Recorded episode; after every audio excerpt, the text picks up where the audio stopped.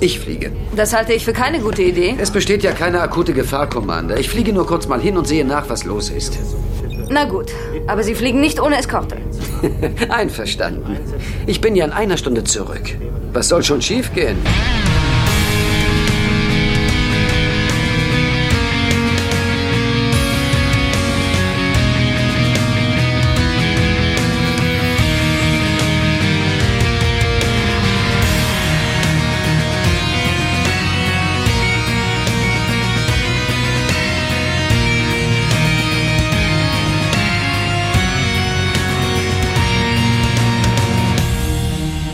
Willkommen in den Weiten des Internets. Ich hoffe, ihr geht nicht drin verloren. Äh, ihr seid nicht im Sektor 82 und erst recht nicht im Sektor 92. Willkommen zu einer weiteren Folge von äh, Der Graue Rat, der Deutsche Babylon 5 Podcast.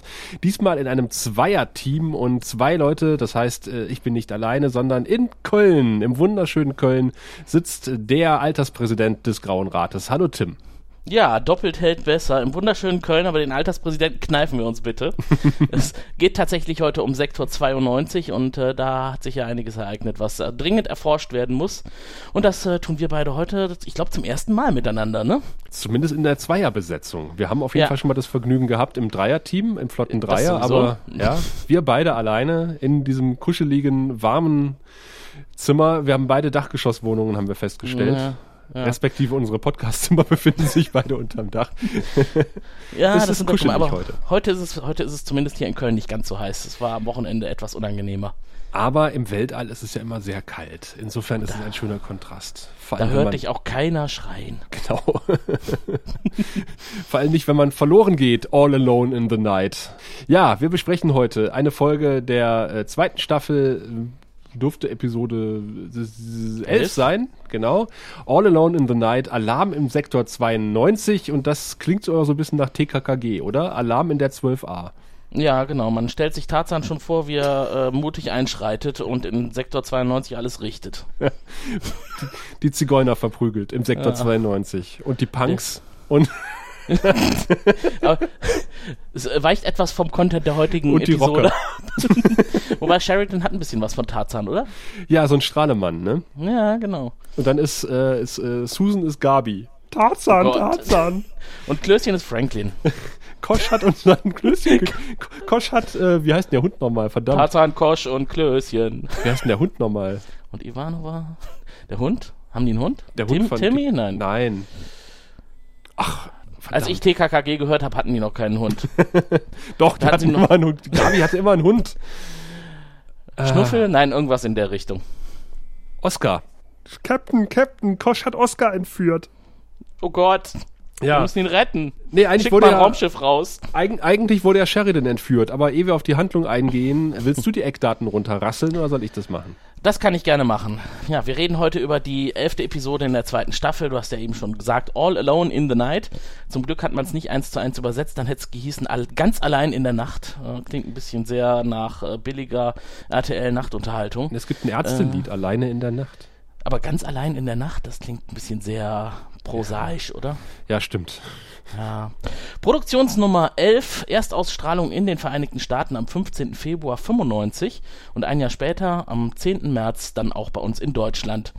Drehbuch von unserem lieben J. Michael Straczynski und Regie hat geführt Mario Di Leo. Und du kannst wahrscheinlich gleich schon direkt dazu sagen, wo der noch überall Regie geführt hat, bei welchen anderen Episoden. Ja, wo du, wo du mich einmal fragst, ne? Der unsichtbare Feind. In derselben Staffel, wir erinnern uns, dieser schattige Krieger, der auf dem Schläferschiff erwacht ist, Ah, ist sein einziger weiterer Auftritt bei Babylon 5. Und da hat uns ja äh, zumindest die Mary und mich äh, relativ beeindruckt, was seine Ah. Regie betrifft. Um da mal vorwegzugreifen, das war wohl dann eher ein Glücksgriff, weil die Regie Ja. in der Folge fand ich eher Durchschnitt. Ich würde jetzt schon mal schon ein kleines bisschen vorweggreifen und sagen, so viele Penisse wird er heute nicht kriegen, von mir zumindest nicht. Ja, er hat, er hat viel Horror und Mystery gemacht, unter anderem äh, Nightmares, Mord ist ihr Hobby und Alfred Hitchcock präsentiert. Ach, da schau her. Ja. Ein umtriebiger Typ anscheinend. Jo. Die D5-Wertung 6,5 und die P5-Wertung 8,3. Da sind sie sich nicht ganz einig gewesen. Ich habe tatsächlich 6,33 und 8,33 notiert. Da schau her. Tja, Ja, wo habe ich denn die 6,5 her? Naja. dein guter Eindruck wahrscheinlich. ich habe diese Punkte nicht vergeben. Ich habe sie nur recherchiert im Internet. Ich habe vor der Aufzeichnung Tim äh, meine ursprünglichen Notizen äh, wiedergegeben. Das ging relativ schnell. Das war nämlich der Titel der Folge und darunter zwei Wörter merkwürdige Episode. Ja, ich hatte schon angeregt und dann Abspann und das war's. Das würde doch passen. Nein, wir fassen erst noch zusammen, um was es geht in Alarm in Sektor 92. Möchtest du, soll ich? Mir ist es egal. Ich kann mal weitermachen. Ich bin ja schon so gut im Fluss gerade. Ja, dann mach mal. Ja. Also eigentlich ist ja der Titel schon Thema der heutigen Episode. Es äh, ist also irgendwas in Sektor 92 passiert und Sheridan nutzt die Gelegenheit, um sein Pilotenpatent zu äh, erneuern, dass er also die Zuschüsse der Flotte nicht verliert, die er dafür bekommt, auch Pilot zu sein. Und ähm, er schafft es teilweise, die ganze Sache aufzuklären, denn er wird äh, vor Ort und Stelle entführt von einem Raumschiff, von einem sehr seltsamen aussehenden Raumschiff, von einer fremden Rasse, mit der wir bisher noch nichts zu tun hatten. Parallel dazu gibt es eine Handlung auf der Station. Die Len ist äh, in der unangenehmen Situation zum Grauen Rat zurückgerufen worden zu sein. Da äh, wird ihr mitgeteilt, sie ist jetzt leider nicht mehr Satei und muss auch den Grauen Rat verlassen. Sie darf aber Botschafterin auf der Station bleiben. Auf der Station selber passiert nicht mehr allzu viel dann zu diesem Thema. Es gibt nur noch Handlungen äh, rund um Sheridan. Der wird nämlich gefangen genommen, gefoltert und äh, es stellt sich dann heraus von einer Rasse, die auf diese Art und Weise ihre Gegner kennenlernen möchte und den Widerstand einschätzen und so weiter. Und ja, äh, vielleicht noch erwähnenswert, äh, es gibt äh, ziemlich dramatische Tode. Ein Pilot, der äh, Sheridan begleitet hat in den Sektor 95, stirbt an Strahlenvergiftung auf dramatische Art und Weise. Ja, und äh, du hattest zwar gesagt, wir haben mit Franklin nicht so furchtbar viel zu tun heute, aber er tritt trotzdem auf. Und, äh, ja, er füllt den Totenschein aus. Äh, genau. Und äh, was sonst vielleicht noch bemerkenswert ist, Sheridan hat seit dieser Episode auch eine Psychor-Uniform. Äh, die wird er nämlich in einem Traum tragen. Da habe ich noch, super, die kann er sich jetzt in den Schrank hängen und nie wieder anziehen. Nee, und so und, viel. Mhm. Na doch, es passiert noch einiges, äh, denn äh, General Hake kommt ja noch auf die Station, wenn ihr den nicht schon erwähnt. Ach richtig, die große Verschwörung, General Hake, ja, kann man auch noch sagen. Sheridan ist ja auf die Station geschickt worden vom Flottenkommando und eigentlich so ein bisschen als Maulwurf. Er gilt ja als ein äh, treuer äh, Unterstützer von Präsident Clark, ähm, aber er wurde schon von Präsident Santiago eingesetzt, beziehungsweise seine Personalakten resultieren aus der Zeit und deswegen äh, gilt er als harmlos, aber er ist eigentlich jetzt hauptsächlich damit beschäftigt, abzuklären, ob seine Crew auf Babylon 5 vertrauenswürdig ist, sodass man sie in den Widerstand gegen Präsident Clark mit einbinden kann. Und General Hake ist halt derjenige, der das koordiniert und der besucht ihn auf der Station. Und äh, dann planen sie halt, wie es weitergeht. Und so viel vielleicht vorweg, äh, Sheridan hält sie natürlich alle für loyal. Ja, und am Ende gibt es eine schöne Besprechung. Das war äh, tatsächlich ein Aspekt der Folge, der mir überhaupt nicht in Erinnerung geblieben ist. Auch der Traum äh, übrigens mhm. nicht. Ich habe mich nur an diese furchtbare Entführungsszenen erinnert. Und ja, die ist ja, die ist ja auch sehr plakativ. Ja, plakativ ist auch das, was äh, die Len in ihrem Quartier hängen hat. Da ja, starten schön, wir ne? nämlich die, die Folge. Nachdem sie sich ein Puzzle gebaut hat in der ersten Staffel, spielt sie die zweite Staffel in einem Mobile herum. Mhm. So ein richtig schönes Minbari-Mobile. Ja, und sinniert ein bisschen darüber, während sie den Rücken zu äh, die Land, äh, Quatsch, zu ähm, wie heißt er noch? Linear. zu Linear kehrt.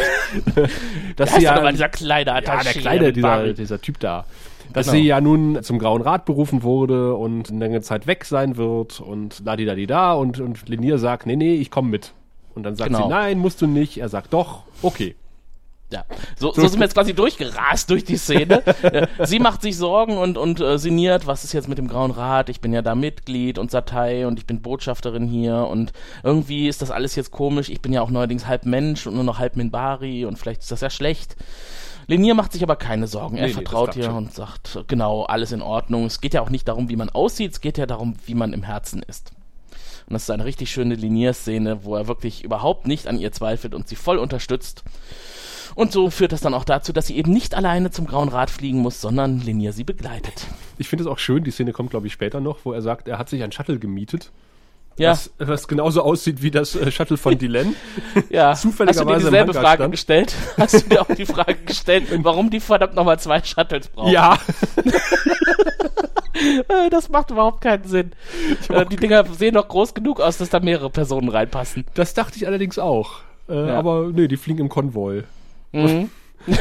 Wer weiß, es gibt so Leute, mit denen möchte man keine längeren Reisen antreten, zusammen Ja. in einem Auto. Wahrscheinlich Vielleicht riecht die, die Len auch neuerdings jetzt unangenehm. neuerdings, genau, wo sie, Ja.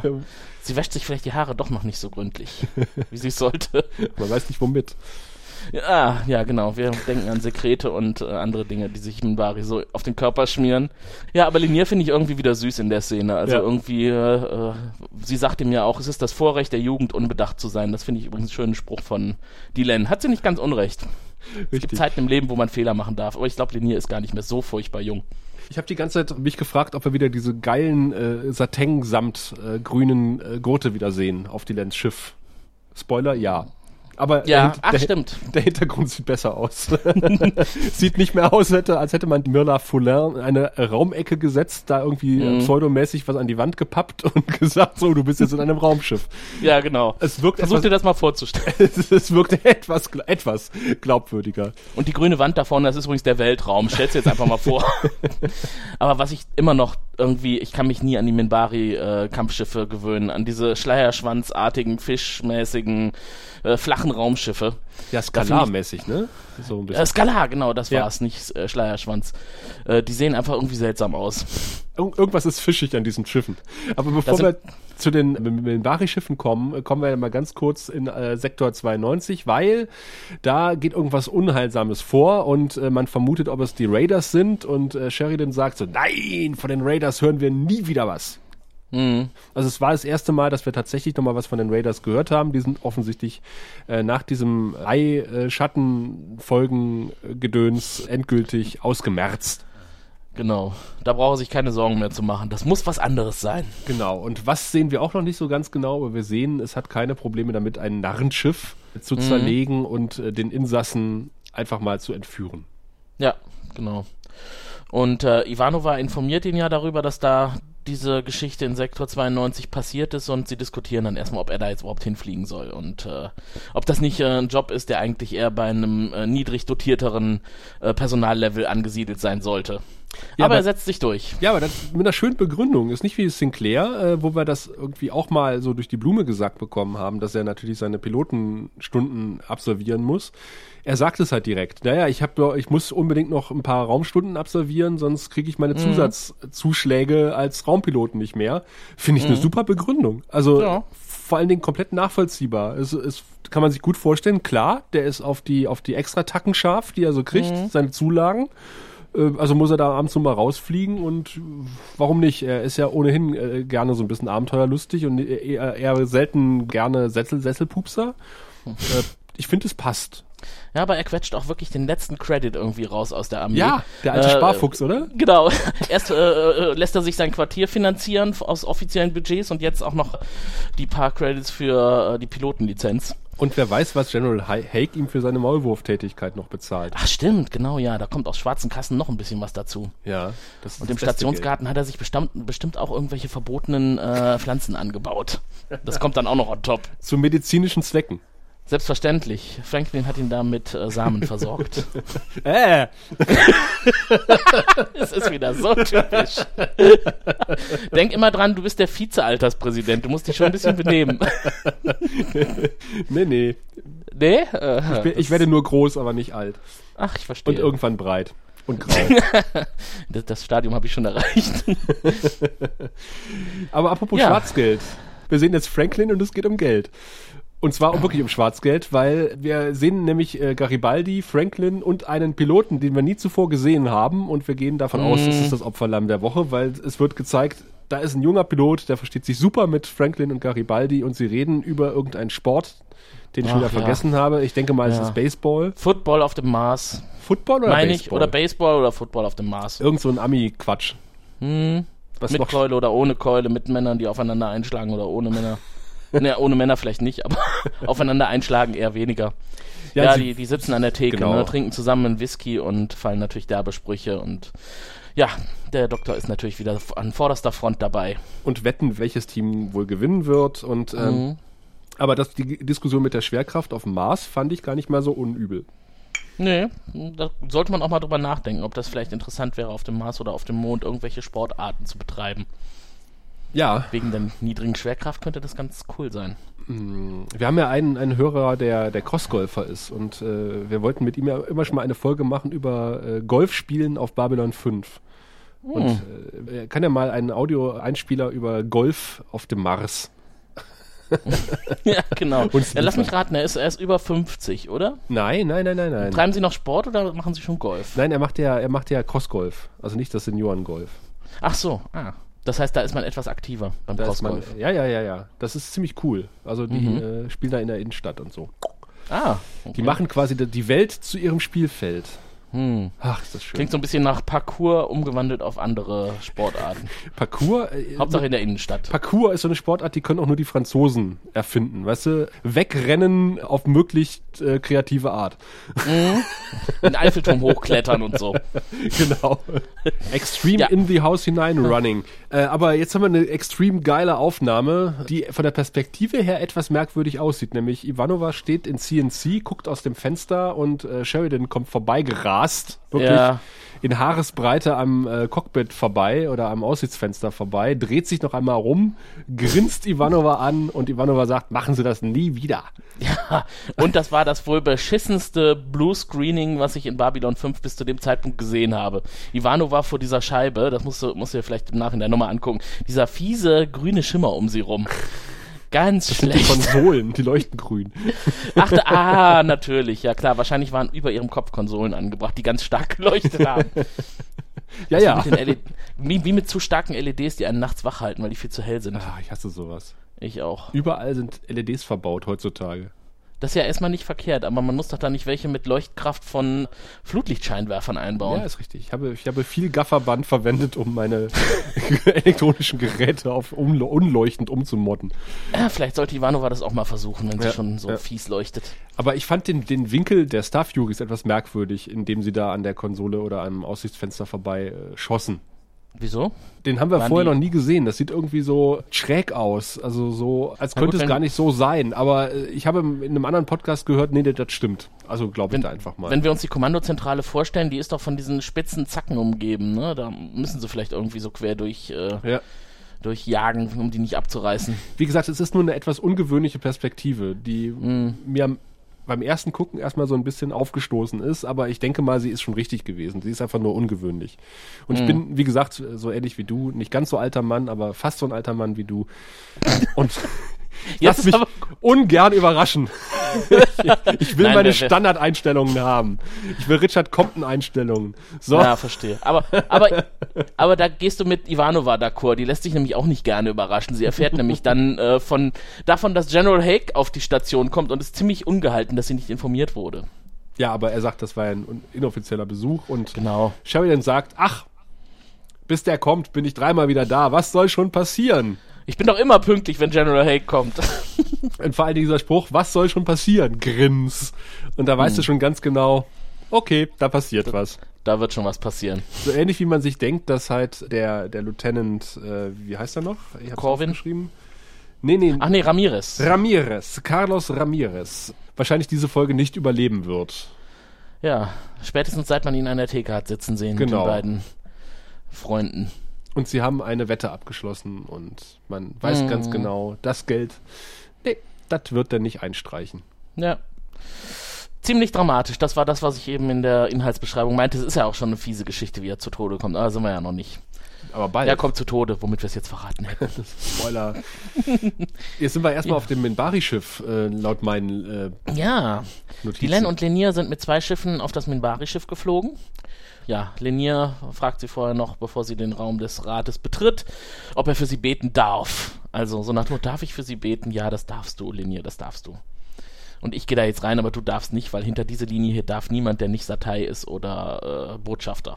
Ich mag irgendwie dieses Design dieser Minbari-Schiffe von innen. Also dieses Ja, komische Leuchtgitter und das, äh, der sehr glänzende Fußboden und die äh, leicht geschwungenen Formen. Ich, mit den Dreiecken natürlich an den Wänden. Ja, die, diese Flure sind irgendwie speziell. ja. Die, die Betten sind nicht unbedingt so bequem, habe ich mir Nee, sagen das ist richtig. Das werden wir noch erfahren. Ja.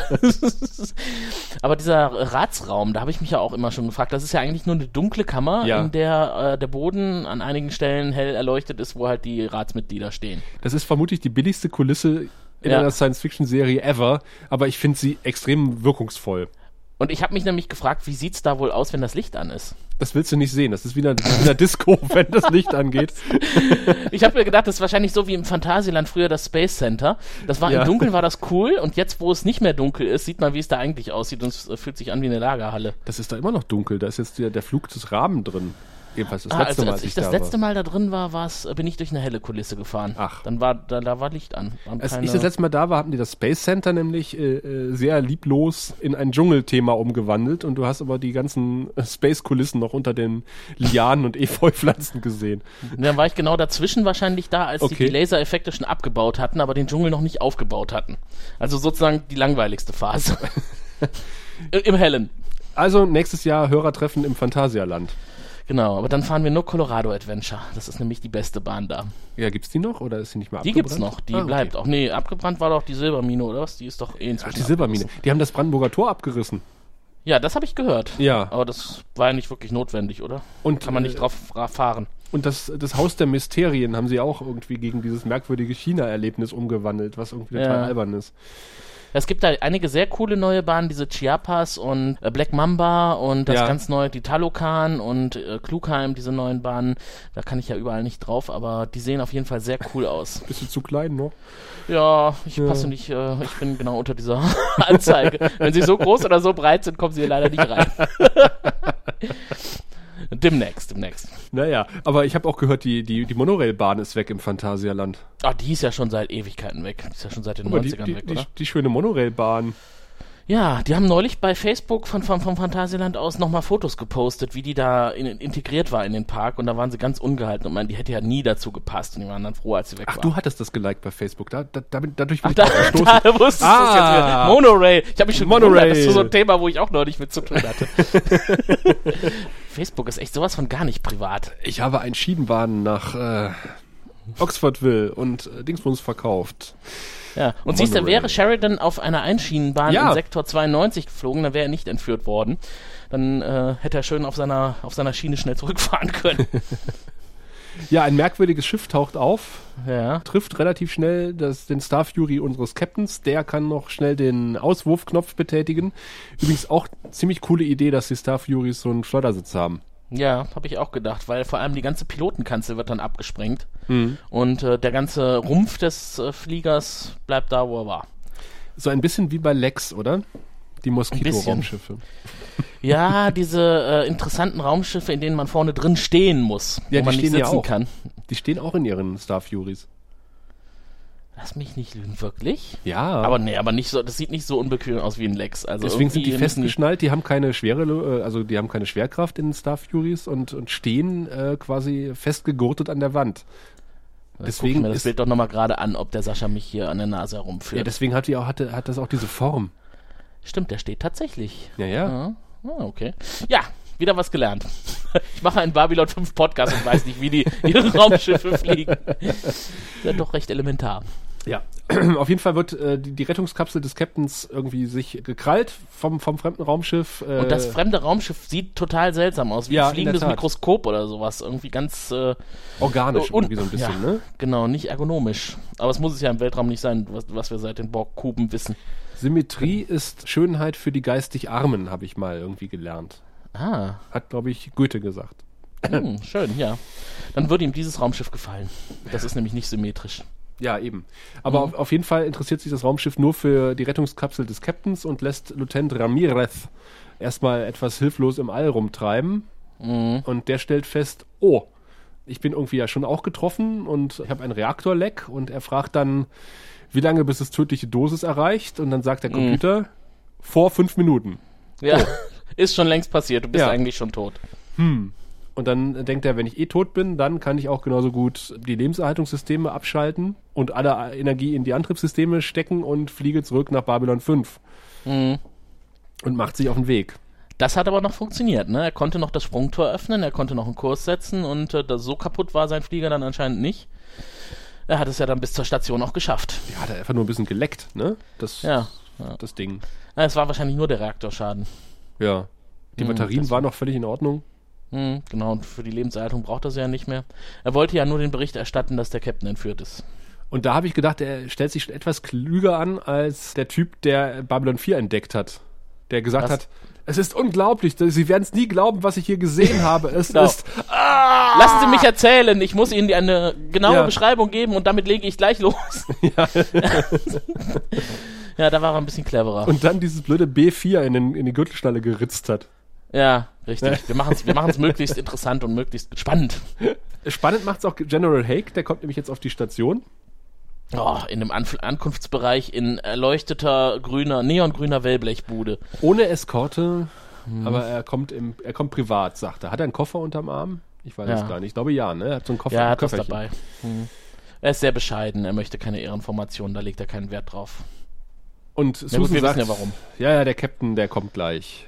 Aber Ja. da sind wir etwas skeptisch, denn wir sehen den Captain jetzt. Willst du es beschreiben? Ja, ich hatte so einen, einen, einen Eindruck. Irgendwie erinnert es mich an eine andere Serie. Da ging es um einen Massenmörder in Miami. Dexter. Der hatte ja immer schön Folie, mit denen er seine Opfer auf Tischen festgeschnallt hat, um dann mit irgendwelchen Messern dran rumzufuhrwerken. Äh, Und so auch ungefähr mit Sheridan. In einem sehr organischen Gefängnisabteil liegt er auf einem sehr organischen Tisch, der von oben angestrahlt wird und dann halt diese fiesen Folien, die ihn äh, komplett daran fesseln. Und während er da so liegt und sich fragt, was mache ich denn hier, kommt von oben eine klassische Alien-Folterhand nach unten. CGI. Ja, genau. D wohl dafür sah es eigentlich ganz gut aus. Also, Äh, fandst, du- fandst du nicht? ich fand, ich fand das, das ganze Setting extrem billig. Also äh, mit dieser Folie. Gut, wir, wir sehen später, Alex, hör mal weg, wir sehen später äh, auch nochmal eine ähnliche Szene, wo jemand auf einer Folie liegt, also von Folie bedeckt, auf einem Ta Tablett liegt, aber das ist deutlich besser inszeniert. Ja. Vielleicht hat mich einfach dieser Arm so gefesselt, weil ich habe mir die Situation vorgestellt. Du liegst irgendwo und kannst dich nicht bewegen und dann kommt von oben so ein Arm runter, an dem irgendwelche Scheren und Messer sind und alles rotiert und, und du denkst dann, nein, was macht das Ding jetzt? Da kommt so ein schlecht animierter CGI-Arm runter und dann denkst du, ah, ich sehe Nein, sieht der scheiße aus. Nein, ich kann gar nicht hingucken. So scheiße sieht er aus. Genau so reagiert Sheridan nämlich auch. Er Ja, sagt, ah, Polygone. Nein, er sagt äh, äh, seinen Rang und seinen Namen und immer wieder, das der, der Klassiker sozusagen. Mhm, also genau. die Folge hat viele Klassiker, auch wieder viele Klischees aneinandergereiht. Also es passiert noch einiges, wo man denkt so, okay, das haben wir irgendwie alle Ja. schon so oder so ähnlich äh, mehrfach gesehen. Teilweise ist es gehört. aber tatsächlich auch äh, in Bezug auf, auf heutige Alien-Entführungsszenarien, wo ich mir gedacht habe, das haben sie irgendwie mit einem zwinkernden Auge in Babylon 5 umgesetzt. Ja, das kann Kommen wir sein. dann gleich zu, wenn wir die über die die, Maske Entführer des sprechen. Außerirdischen sehen. Genau. Ja, aber apropos billige Kulisse, jetzt kommt die billigste Kulisse, von der wir erzählt haben, auch Die mit. CGI über den Köpfen. Mhm. Diese riesige Glockenblume, Grauen die Rats. Ratskammer des Grauen Rates. Und da frage ich mich ja immer, haben die irgendwie so einen kleinen Schalter in der Tasche? Woher wissen die, wann das Licht angeht? Ob du wirklich richtig stehst, siehst du, wenn das Licht angeht. Ja, da ist Michael Schanze im Hintergrund, Ja. ne? oder jemand Der anders, macht der mal, genau, plopp. Und dann geht das Licht an. Nein, das sind bestimmt irgendwelche Computer, ganz tolle Minbari-Computer, die das alles erkennen. Raphael hat schon gesagt, wahrscheinlich stehen die die ganze Zeit in diesem Raum außerhalb des Lichtkegels und, und machen einfach so in die Ecken. Ja, das kann gut sein. Was, Deswegen, äh, wie gesagt, wir wollen nicht sehen, wie der Raum aussieht bei Tageslicht. Des, deswegen, ne? Ho hoffentlich drückt keiner den Lichtschalter, versehentlich. Aber die haben doch diesen, dieses Terminal über sich hängen, was projizieren kann. Das wissen wir. War die Folge eigentlich schon mit. Nee, die, die kommt noch. Äh, dass man damit auch äh, Kampfverläufe äh, Das in wir den Raum gesehen. projizieren kann. Haben wir Doch, schon doch, gesehen. doch, doch, das haben wir gesehen in dieser Cyber Sinclair-Folge, glaube ich. Ah, ich wollte auf, äh, jetzt halt dir mal die Ohren zu, Alex, auf Nerun hinaus. Da, Den haben wir auch schon gesehen. Ja, den sehen wir auch heute noch, ne? Also Ja. in der Folge. Denn äh, die, Len sagt ihren Spruch auf. ja, ich bin grau, ihr seid grau, ich bin hier, was wollt ihr von mir? Tja, nix. Weil Nee. es kommt keiner. Nur der Sprecher des Grauen Rates. Der Sprecher des Grauen Rates. Das ist immer so verwirrend, wenn wir von Sprechern des Grauen Rates reden, oder? Ja, es ist seltsam, ne? Haben Ja, wir eigentlich ja. auch so eine Ratskammer irgendwo? Müssen wir uns mal bauen. Ja. Ja, machen wir. Es ist quasi äh, Hedron, äh, gespielt von Robin Sachs, der auch schon mehrfach diese Rolle inne hatte. Er ist derjenige, der äh, die Len äh, das äh, Illuminati, wollte ich schon sagen, das äh, Triluminarium gegeben hat. Was Das von Valen. Das von wissen wir, dass das von Valen? Ja, das wissen wir, dass es von Valen ist. Ja. Das älteste Artefakt der Minbari. Äh, Der sagt jetzt aber, nee, die kommen nicht, weil du bist raus. Du hast dich verändert, du gehörst nicht mehr zu uns. Wir wollen dich nicht mehr, weil wir dich nicht mehr verstehen. Du bist im Herzen nicht mehr eine Minbari. Aber die Len sagt, Moment mal, ihr könnt mich nicht einfach rausschmeißen aus dem Grauen Rat. Ich möchte gerne vorher noch eine Stellungnahme abgeben. Und dann könnt ihr mich rausschmeißen. Mhm. Ähm, ja, und das äh, wird, wird es considered oder wird es gewährt? Ich weiß es gar nicht. Ich glaube, man hatte das eh eingeplant, dass sie sprechen Ah, okay. muss, weil sie waren sich ja über ihre Rolle als Botschafterin noch nicht ganz einig. Das war ihr ja auch wichtig, dass wenn sie schon den Sateititel abgibt, dass sie wenigstens auf Babylon 5 bleiben kann. Und da sagt er, das haben wir noch nicht entschieden und deswegen hast du jetzt die Möglichkeit, nochmal zu sprechen. Wenn sie den Sateititel abgibt, darf sie den Sateng-Bettwäsche behalten. Ja, wunderbar. Das passt ja auch jetzt zu ihrer neuen Erscheinungsart, Erscheinungsform. Ja, und dann kommen sie alle rein und dann äh, stehen sie doch wieder im Kreis und äh, sie hat dann die Möglichkeit, sich zu erklären. Und ich finde, das hat sie eigentlich ganz eloquent gemacht. Es ist zwar wieder auch ein bisschen sehr schmalzig, äh, Minbari-typisch, aber die Erklärweise, dass äh, sie ja ähm, an eine andere Form der Vergangenheit und Zukunft der Minbari glaubt und da hatten sie eigentlich auch dran geglaubt, hat sie diese Entscheidung getroffen, halb Mensch, halb Minbari zu sein und äh, es war nicht mehr aufzuhalten. Und überhaupt, sie will jetzt wissen, wer hat denn überhaupt ihren Platz jetzt eingenommen? Denn da, weil da steht jetzt wieder jemand. Ich finde es immer erstaunlich, wie die sofort äh, wissen, wer unter welcher Kapuze steckt, ne? Ja. Sie, sie geht ja zielstrebig auf einen Minbar. Vielleicht sind die Plätze nummeriert. Und sie weiß halt, welcher ihrer war. Ja, oder vielleicht haben die auch noch andere Sinneswahrnehmungsmöglichkeiten als wir. Äh. Nicht nur sehen, nicht nur riechen, die haben ja auch, äh, ja. Na, auf jeden Fall stellt sich heraus, es ist Nerun und äh, die Len ist etwas irritiert. Das ist untertrieben, sie ist ja. Sie ist ziemlich sauer. sauer, weil Valen nämlich gesagt hat, Moment mal, der Graue Rat, also wir erfahren, Valen hat den Grauen Rat installiert. Und unter Windows 95 damals noch. Und äh, hat gesagt, es sind neun Leute, drei aus der Arbeiterkaste, drei aus der religiösen und drei aus der Kriegerkaste. Und äh, damit ist ein Ungleichgewicht im Rat, weil die Kriegerkaste vier hat. Und das ist auch das erste Mal übrigens, dass wir jemals was von dieser Arbeiterkaste hören, weil bisher war immer nur von der Krieger- und der religiösen Kaste die Rede. Mhm. Aber das hat ja auch Prinzip, die Arbeiterkaste ist ja für die Kriegerkaste und die religiöse Kaste eher die unwichtigste. Also Ja, die wird zumindest nicht so richtig ernst genommen. Auch Aber- das wird ja. Ist halt ein ganz gutes Konzept, weil so hat keine Fraktion automatisch die Mehrheit. Die müssen sich halt irgendwie einig werden. Und äh, wir wissen ja alle, das hat die Len auch mal gesagt, äh, das ist immer ein schlechtes Zeichen, wenn der Rat sich einig ist. Ja, dann passiert wieder irgendwas. Ja, aber äh, sie ist halt sehr aufgebracht, dass jetzt dieses Ungleichgewicht in der Macht äh, äh, im, im Rat existiert. Ich finde ja, als ihr das verkündet wird, warum sie jetzt nicht mehr dabei ist und Ja. warum jetzt Nerun dabei ist, das zeigt eigentlich, dass die Minbari doch verkappte Rassisten sind, oder? Ja, irgendwie schon. Ja, also wir sehen jetzt nur das, was äußerlich ist und das im Innerlichen, das äh, interessiert uns eigentlich nicht. Dass du ja eigentlich noch dieselbe bist, weil du bist nicht mehr dieselbe, du gehörst nicht mehr zu uns, du fühlst dich nicht mehr Minbari-mäßig an. Sie, sind- genau, sie sind auf jeden Fall, das hat man öfter mal den Eindruck gehabt, äh, ziemlich überheblich. Mhm. Auch untereinander. Also Ja, nee. du, du erinnerst dich an diesen Minbari im Schrank. Da bin ich mir auch nicht sicher, ob der, ob der religiöser Kaste war oder Kriegerkaste. Mhm. Ne, weiß ich auch nicht mehr. Und also auch in der, in der, in der religiösen Kaste sind das nicht, sind die nicht alle eitel Sonnenschein. Also Ja. den Eindruck habe ich jedenfalls. Nee, also ich meine, da gibt's ja auch ein paar, die durchaus äh, mächtige Anführer sind und da verschwimmt ja ohnehin der, die Grenze zwischen Kriegerkaste und religiöser Kaste so ein bisschen. Ja, und dieser Ich mein, der- Hedron scheint ja auch aus der religiösen Kaste zu sein. Wie hieß nochmal der Mentor von ihr, von Äh, Helen? Rainer Schöne. Hat ihn gespielt. Du weißt, du weißt aber, wen ich meine, ne? Den Dukat. mit dem, mit dem Dukat, genau. Dukat, das klingt jetzt irgendwie nach Deep Space Nine. cool. Cool, Dukat. Ja, Dukat, genau. Der war ja eher ein Typ, der ein bisschen kämpferischer war. Also nicht unbedingt ein religiöser Führer, wie man ihn sich vorstellt. Nicht der Papst. Ja, aber ein weiser Kämpfer. Ein weiser Kämpfer. So ein Das ist bisschen ja, was.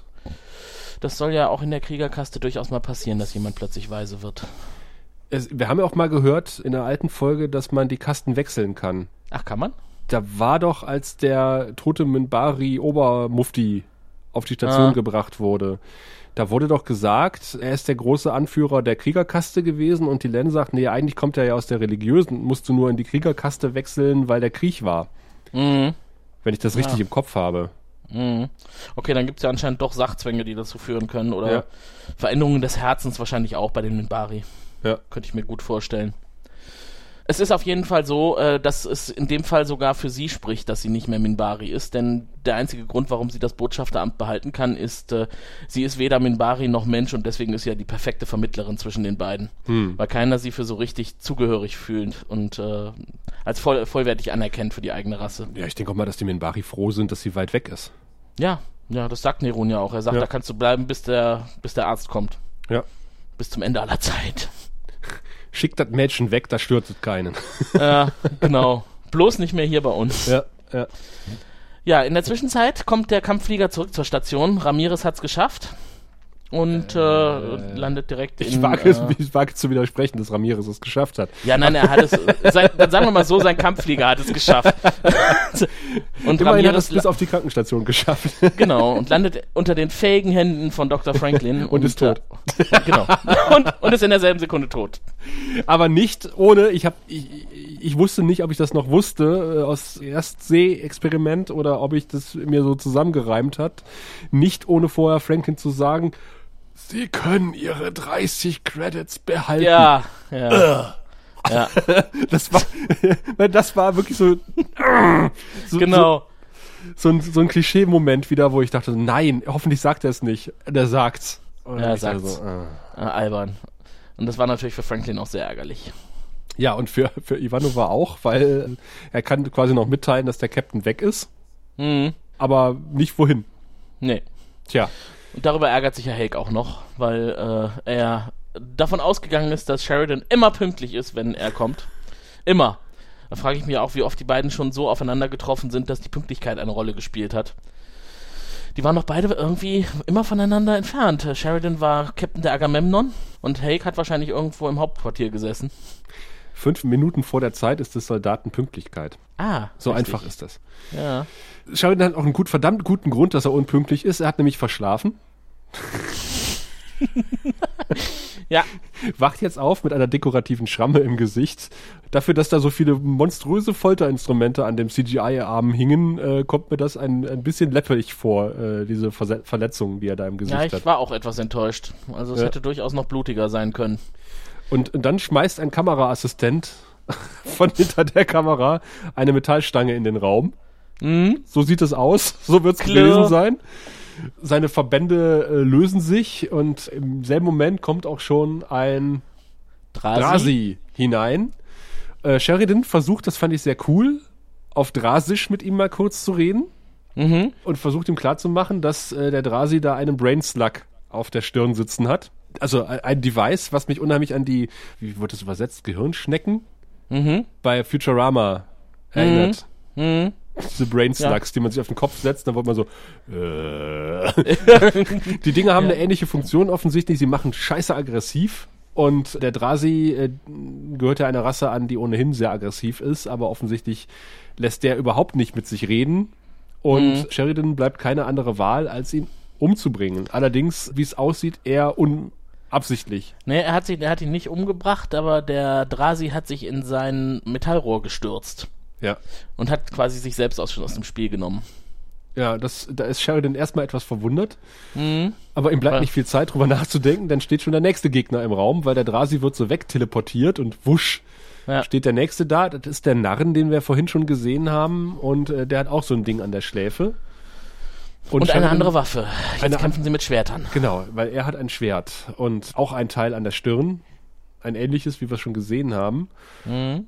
Und sie kämpfen und Sheridan kann ihn schachmatt setzen und freut sich noch, äh, dass der Narren lebt, weil er fasst ihn an den Hals und sagt, aha, er hat noch Puls, er lebt noch. Am Hals hat er ja dieses seltsame Lederkissen, was viele Nahen tragen. Ja. Da habe ich mich auch mal gefragt, ist das eigentlich, erfüllt das irgendeinen Zweck, außer den Hals zu schützen? Die oder? Narren sind ja Beuteltiere. Ja, das wissen wir. Jetzt seit der nächsten Folge, glaube ich. Es kann natürlich sein, dass da, dass das der Beutel ist. Ja, Und da ein, ein kleiner. Narren drin sitzt. Och, ist das süß. Also so, so, so ein Babynarren. Ja. Das heißt, die, die Nahen sind so ein bisschen wie ähm, Seepferdchen. wo So einen Hals habe ich. Ich habe den Hals voll Narren. Ich habe den Hals voller Narrenbabys. Und da irgendwann kommt der Moment, wo ich sie dann alle ausspucke. Zum Glück nicht in diesem Kampf, das wäre ein bisschen verstörend gewesen. Ja, er überlebt. Nee, wäre das ähm, nicht er- süß gewesen? Er liegt da Und dann kommt so eine ganze, ganze Horde Babynarren aus seinem Hals mit so ganz kleinen Schwertern. Stich! Du bist tot! Doch, es stimmt, wäre süß gewesen. Scheiße, JMS, warum bist du nicht auf die Idee gekommen? Die Szene hätte ich tausendmal lieber gesehen, als das, was wirklich passierte. Ja, es ging ein bisschen zu ernsthaft weiter. Ich will Babynarrens. Sofort, mit kleinen Schwerten. Felo, Zeichenauftrag. Wir hätten gerne einen Nahen, der gerade Babys auf die Welt bringt mit kleinen Schwertern. Die Sheridan so ins Gesicht springen Ja. und, und so an den Haaren ziehen. Und ins Auge, ich stech ihm ins Auge. Ich stech dich ab. Wirk ihn Emil. Oh Gott. Ach, verdammt, ich hab zu viel Fantasie. Ah, Ich glaube auch. Ah. Fies. Ja, sie, sie, aber, aber immerhin, der Nahen äh, bringt keine Babys mit, aber Weisheit, denn er erklärt, was es mit dem ganzen Ding da auf sich hat. Ja, aber äh, Sheridan hat ihm ja, glaube ich, das Ding vom Kopf gezogen. Ja, sonst hätte er es ja nicht erklären können. Also Das fand ich aber auch mutig. Hätte ja auch mit dem Gehirn verbunden sein können, ne? Ja. Ja, habe ich auch gedacht. Aber ich Also glaube, du hast dann keine große Wahl. Wenn da ein, ein äh, sehr aggressiver Narren im gleichen Raum mit dir ist und ein komisches Teil auf der Stirn hat, was rhythmisch leuchtet, dann nehme ich das erstmal ab. Hm. Ja. Ja. ich vermute mal, er wird einfach mal dran gezogen haben und es war nicht fest, also konnte das abmachen. Ich, ich verstehe auch nicht, warum äh, der Narren nicht wegteleportiert wird, wie der Drasi. Mhm. Ja, vielleicht, weil kurz darauf der Angriff kommt und das Ja, aber der Schiff kommt aus ja dem noch nicht. Hyperraum. Ja, es kommt noch nicht, stimmt. Die kommen erstmal aus dem Hyperraum, weil sie an, an ihrem Heimatplaneten Also meiner Meinung nach ergibt diese Szene absolut keinen Sinn. Mhm. Außer die, die mysteriösen Entführer wollen wissen, was passiert. Wenn man einen schwer verletzten Narren und einen äh, leicht verletzten Erdenmenschen ähm, in einen Raum sperrt. Aber vielleicht läuft auch einfach eine Aufzeichnung und der, der jeweilige Kontrolleur dieses Experiments war gerade auf der Toilette. Ja, Und dann dann guckt sich die Aufnahme später an. ausgiebigen Stuhlgang, weil das dauert sehr, sehr lange. Ja, wir, wi- wir wissen ja nicht so recht, wie lange er ohnmächtig war. Hm, vielleicht war das ja ganz kurz nur. Er, er wird jedenfalls wach und sie führen ein kurzes Gespräch und Mhm. stellen fest, ja, wir sind irgendwie ist- entführt worden. Es ist ein Experiment und äh, man will hier herausfinden, was äh, wir können und wie wir zu bekämpfen sind. Das sind aber auch sehr schnelle Schlüsse, oder? Äh, von dem Nahen? Ja, von beiden. Also, ich finde, man kommt da relativ schnell raus, äh, okay, äh, man hat uns entführt, um unsere Kraft zu messen Mhm. und lässt uns gegeneinander antreten. Also, ich finde, das ist nicht so offensichtlich. Wir erfahren ja nicht, was der Nahen schon alles vorher durchgemacht hat. Ich meine, Sheridan ist noch nicht so lange da, aber der aber der äh, auch schon ein nicht. bisschen sehr. Warum nicht? Kann doch durchaus schon ein paar Wochen da, da drauf sein. Ja, aber Und das widerspricht den? Zeitabläufen. Wir sehen, wir sehen am Anfang, wie Susan und äh, Sheridan das Gespräch führen. Dann wird der Mhm. Narren entführt. Und in dem Gespräch wird schon gesagt, Captain Hay kommt auf die Station. Okay, jetzt, jetzt wird's klar. Mir, mir war noch nicht klar, dass das der Nahen vom Anfang war. Doch, ich dachte, doch, das es ist war der. ein aber nein, nein, das, ist der gleiche Narren. Das war der von dem Transportschiff, der. Äh, Ja. Ah, na okay, alles Und klar. dafür, ich, ich, ich finde sowieso, das kommt später auch nochmal, dieser Narren kennt sich verdammt gut aus auf diesem Schiff. Dafür, dass der eigentlich auch nur in Ja. seiner Zelle hockt normalerweise und gegen irgendwelche Leute antritt, Hm, das stimmt. hat der einen extremen Wissensvorsprung, Ja. der auch Ja. nie erklärt wird. Nee, bis zum Ende nicht. Wir können Nee. also nur mutmaßen, ob er vielleicht noch einen anderen Hintergrund hat, aber ich wüsste jetzt nicht wie. Also gut, dann ist es einfach eine Drehbuchschwäche. Ja, das sehe ich auch so. Ja. Noch Ja. sind sie ja nicht raus aus der, aus der äh, Kammer. Ähm, Was aber schön wird, was ich schön finde, der Narren wird wieder ohnmächtig. Also er ist ziemlich schwer verletzt, das kommt ja raus. Hat mehrere Rippen gebrochen, ladidadida. Und äh, sie quatschen miteinander und dann äh, sackt der Narren so ein bisschen zusammen und Sheridan fasst ihm nochmal an den Hals und guckt zufrieden und grinst. Mhm. Und es wird nicht nochmal gesagt, ah, ein Glück, er lebt noch, er ist nicht tot. Hört ihr, er ist nicht tot.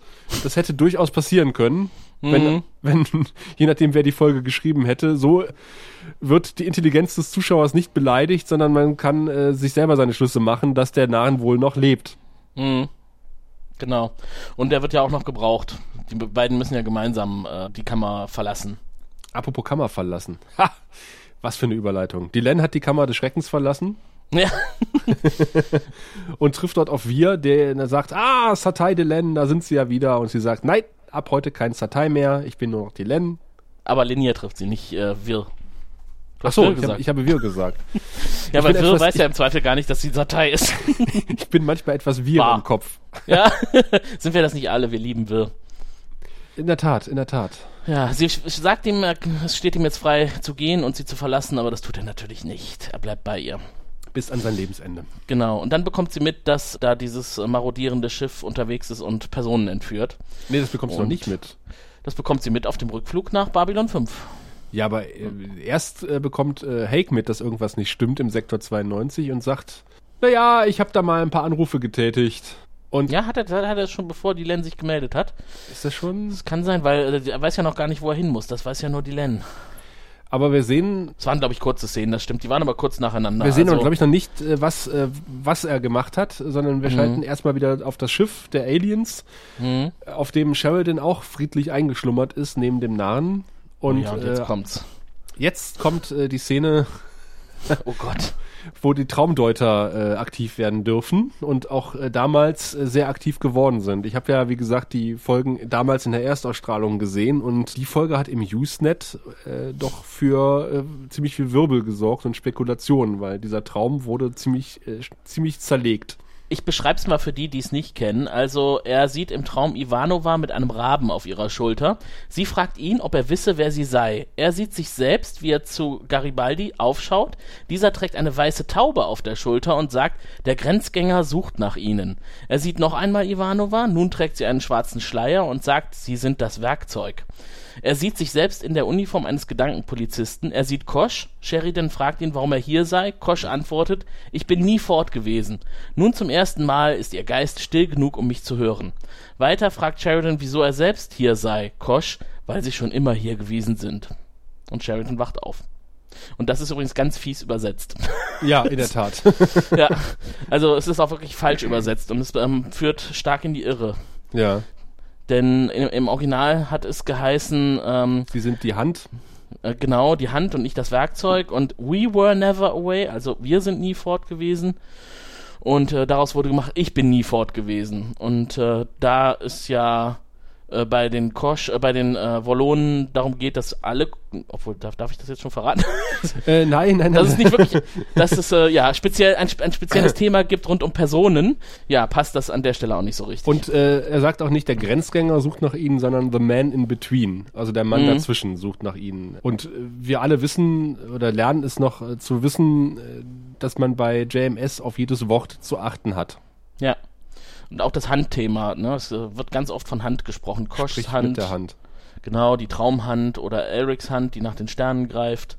Das ist äh, ein, ein Thema bei Babylon 5. Die Hand, die nach etwas greift.